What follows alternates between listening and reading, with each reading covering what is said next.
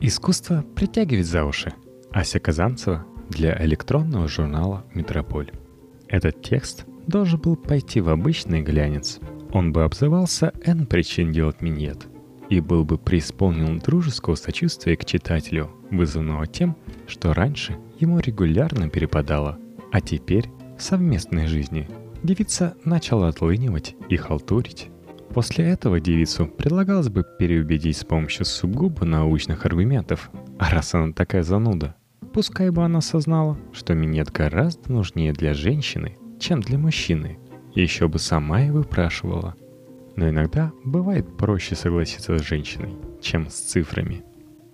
Как это обычно бывает в журналистике, в процессе тщательного гугления выяснилось, что почти все научные аргументы нифига не научные – и стало даже как-то стыдно вешать лапшу на уши доверчивым читателям глянца. Так что единственный приемлемый вариант для меня — рассказать более циничным читателям и слушателям, таким как у электронного журнала «Метрополь» или у вечерних чтений.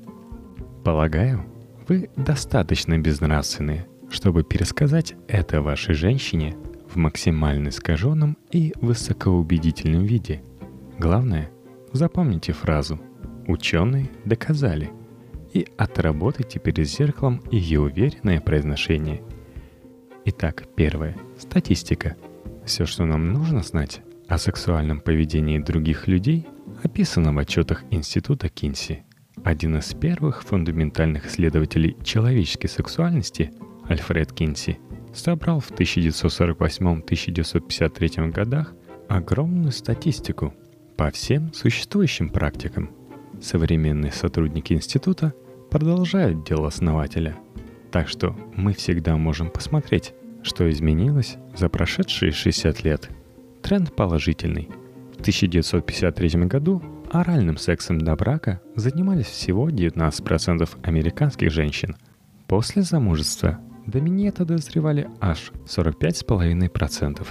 Мужья всех остальных вынуждены были каким-то образом обходиться – или обращаться к кому-то из этих 19 или 45,5%. Примечательно, что ланет в законном браке был более распространенным, чем минет. Его практиковали 48,9% пар. В свежей же статистике Института Кинси разбивки по матримониальному статусу уже нет, зато есть разбивка по возрасту.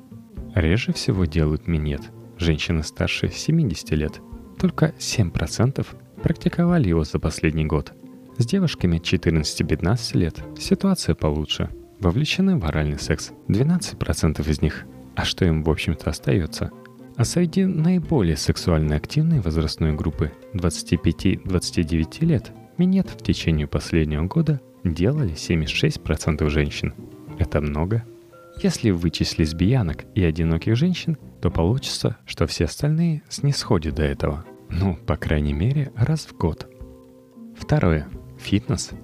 Любому здравомыслящему человеку очевидно, что продолжительная филяция – это тяжелый физический труд. Пробовали ли вы когда-нибудь заколачивать головой сваи?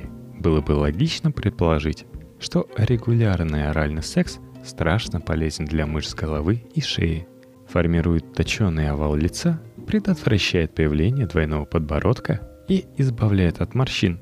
Перебрав чертову тучу формулировок поискового запроса, вы обнаружите, что Google Scholar так и не предложит вам ничего внятного.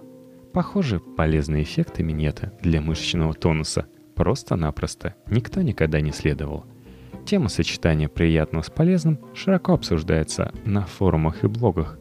Но вот найти комментарий хоть какого-нибудь эксперта, будь то фитнес-тренер или сексолог, уже довольно проблематично.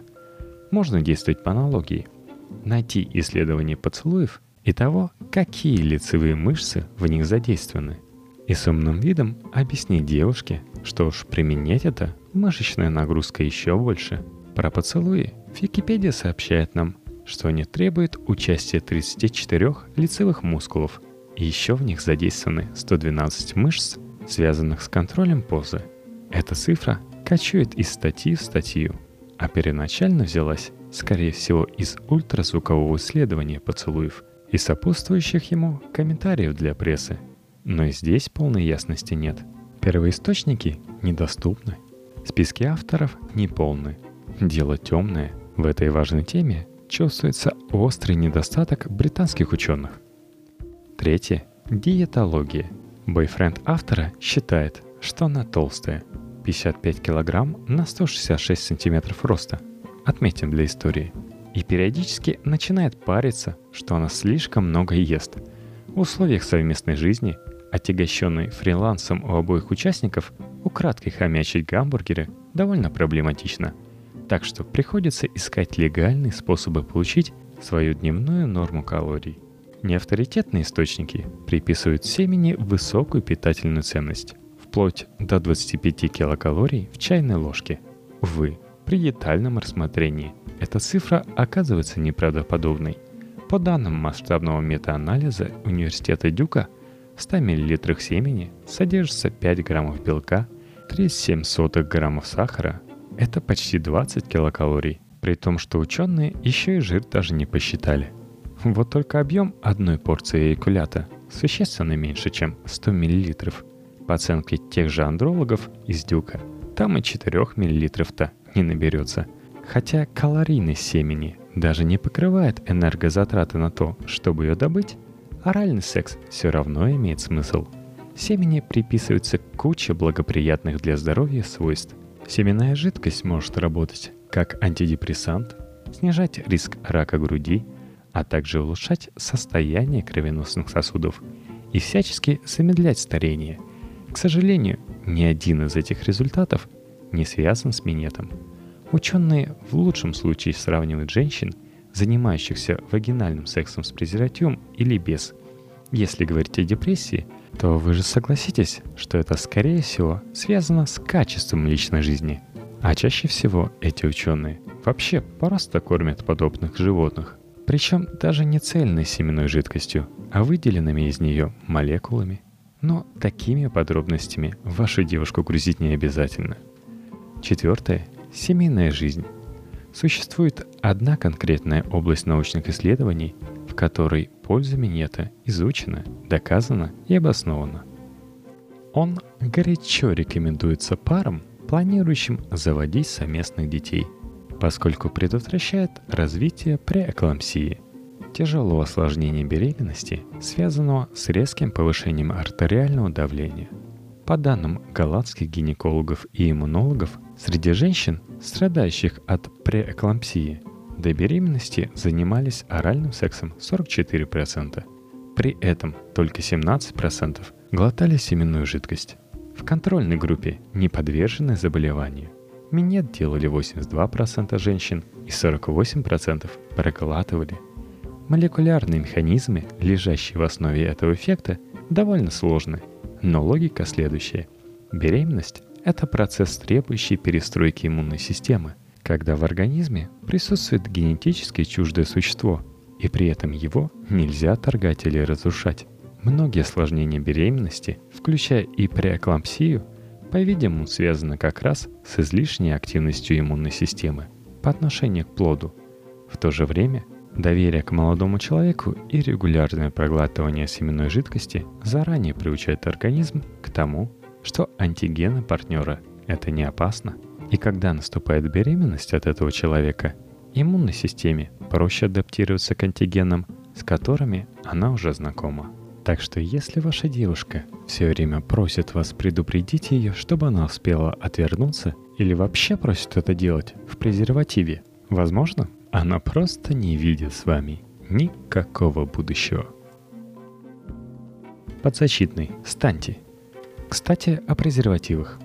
Тут вот американские коллеги русского журнала Men's Health проанализировали 50 тематических исследований, чтобы понять, Какие ошибки совершают мужчины, пользуясь презервативами? Давай-ка посмеемся над этими америкашками, а сами будем на чеку. Первое. Поздно надевают. По данным различных исследований, от 17 до 51% опрошенных надевают презерватив уже после того, как начался самый разнузданный этап общения с дамой. Это имеет некий смысл, если боишься подцепить беременность, но от инфекции точно не спасет. Второе. разворачивают перед тем, как надеть. Таким умением похвасталось от 2 до 25% респондентов. Ты все правильно понял. Они раскатывают презерватив на всю длину, а потом натягивают, как детсадовец, колготки. Может, это способ получить дополнительное удовольствие? Третье. Оставляют внутри воздух. Каждому с детства известно, что кончик презерватива нужно оставлять свободным и сжимать его пальцами, когда надеваешь, чтобы там не осталось воздуха. Иначе куда деваться семени? Но нет же. От 24 до 41% мужчин признаются, что не сделали этого во время последнего секса. Четвертое. Поздно вынимают. 31% мужчин подтвердили, что после экуляции не спешат выходить из партнерши, рискуя тем самым нарушить герметичность защитной конструкции. Пенис-то сокращается, а презерватив нет. Короче говоря, не мешкой. Пятое. Скрывает острыми предметами. Количество умников, скрывающих упаковку презерватива чем-нибудь остреньким, не то чтобы велико. От 2 до 11% обследованных объектов.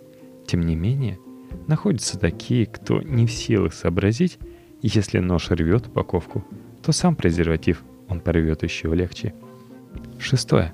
Не осматривают перед использованием. Но нет, речь не о том, чтобы просматривать изделие на свет, на случай дырочек. Обрати внимание на срок годности, цельность упаковки, отсутствие явных повреждений на самом презервативе. Почти 75% мужчин не обращают на это внимания. Седьмое. Неправильно хранят. У любого изделия есть инструкция, как хранить, как использовать. Так вот, презерватив не предполагает прямого воздействия солнечного света, не терпит хранения в кошельке, и от того и другого латекс может пострадать. Незнакомы с этими правилами от 3 до 19% обследованных особей. Восьмое. Надевает наизнанку. От 4 до 30% утверждает, что иногда начинает надевать презерватив не той стороной – потом выворачивает его как надо и все равно надевает.